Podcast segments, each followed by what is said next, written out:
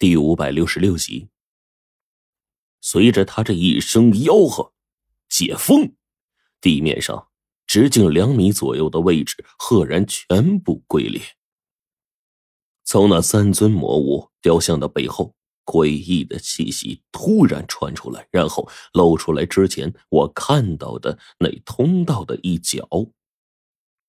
隐约中，我听到了柳河的脚步声。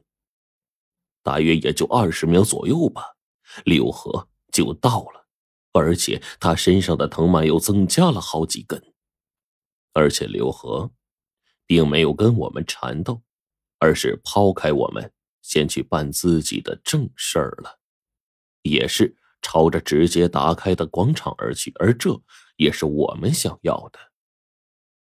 我看了眼冰窟窿，然后跟他说。等下六合一旦动手，那就说明跟麒麟交手了。到时候咱们就冲进去。我刚说完这话，里面就传来了柳河的惨叫声。没想到速度这么快，我心说这是怎么回事啊？随即就看到道道闪着金光的符咒将柳河给逼退了出来，并且一个模糊的人影这时候从我们面前经过，一个掌心雷把柳河再度逼飞。这时候。我耳中传来了一道鸣音：“徒弟，桃枝山徐家村弄上来好些个我跟冰骷髅的复制品，他们现在在广场位置已经进入了阵风地了。你们稍后进去和麒麟一起解决里面的东西。我们现在想办法拖住柳河。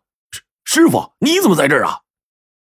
随着我这一声吆喝，冰骷髅跟黄队都愣了，然后我把刚才的话重复给他们一遍：“先进去。”黄队当即一挥手，身后的四条飞尸紧跟而上。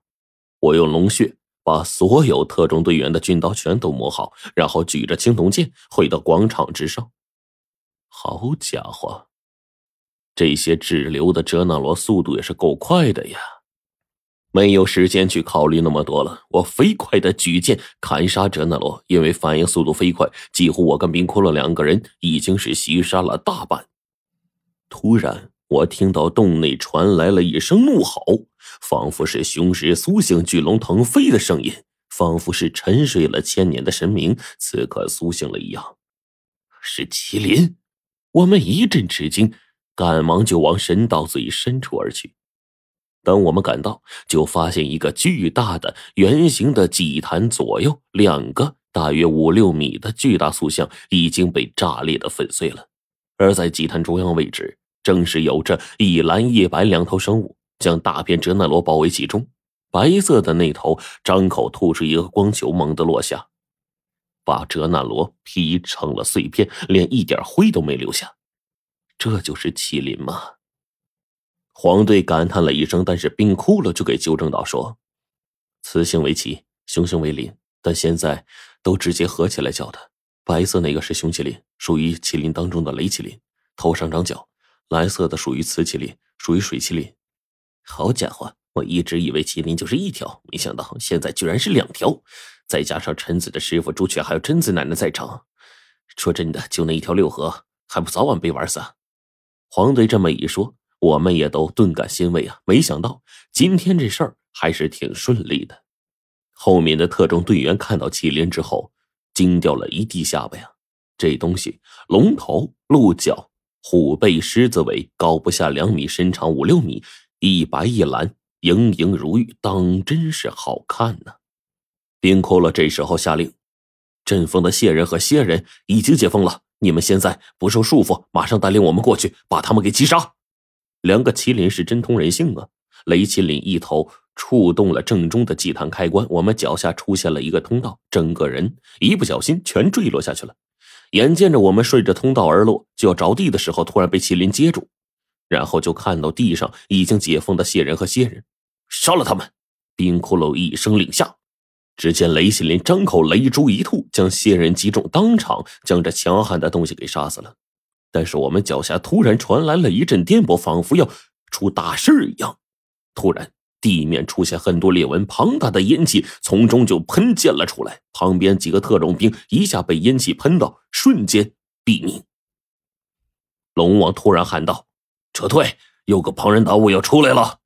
龙王在对讲机中对我们呼喊：“龙王，怎么回事？”九爷就说：“明鱼，冥河里的那条明鱼。”什么？冥河？我是知道的。上一次我们进入桃纸山做渡过冥河的时候，看到了一条阴气森森、恐怖到了极致的鱼。那家伙的身影之强大，确实令人震惊啊！如果真的冲出来，只怕比我们现在看到的所有的禁忌都要厉害的多。可是这东西明明在地底世界呀，桃纸山那是阴人的世界，亡魂的归宿，按理来说不可能进入阳间世界的。再说了，地底世界到达阳世的通道一共有三条，一个是弥勒小镇，神树玉律看守的木门；第二个是巴山玉洞；第三个在西北。怎么可能跑到中原呢？这时候。大地石块翻飞，朝我们砸来。水麒麟张口一口水柱，水柱瞬间结冰，将所有的石块连在了一起，结成冰墙，挡住了后方的攻击，驮着我们就往外冲。我跟冰骷髅是有麒麟当坐骑的，但黄队还有十几个特种兵兄弟们可没有啊。我们原路返回，麒麟干脆留下来，扬一下头颅，要我们先离开。而祭坛这时候一片颤动，大量的石屑竟然全都飞了起来。对讲机中传来秦胜的声音：“计划失败，赶紧到镇魔洞口汇合撤退。”罗晨，你们快点！怎么回事？出现好多复制人，有冰骷髅，还有你师傅，他们格斗手段非常的厉害。我们准备赶过去帮你们解决祭坛里的东西，结果被这些东西给围住了。洛尘，我们上百人的队伍只剩下十二人了。我们现在就在蛟龙洞的底部，想方设法接应我们。我扯着黄队，赶紧就往外冲啊！当我们冲出来的时候，瞬间从黑暗中窜出来一群人，将我们围住。看到这群人的一瞬间，黄队都愣住了。好，好多冰窟窿啊！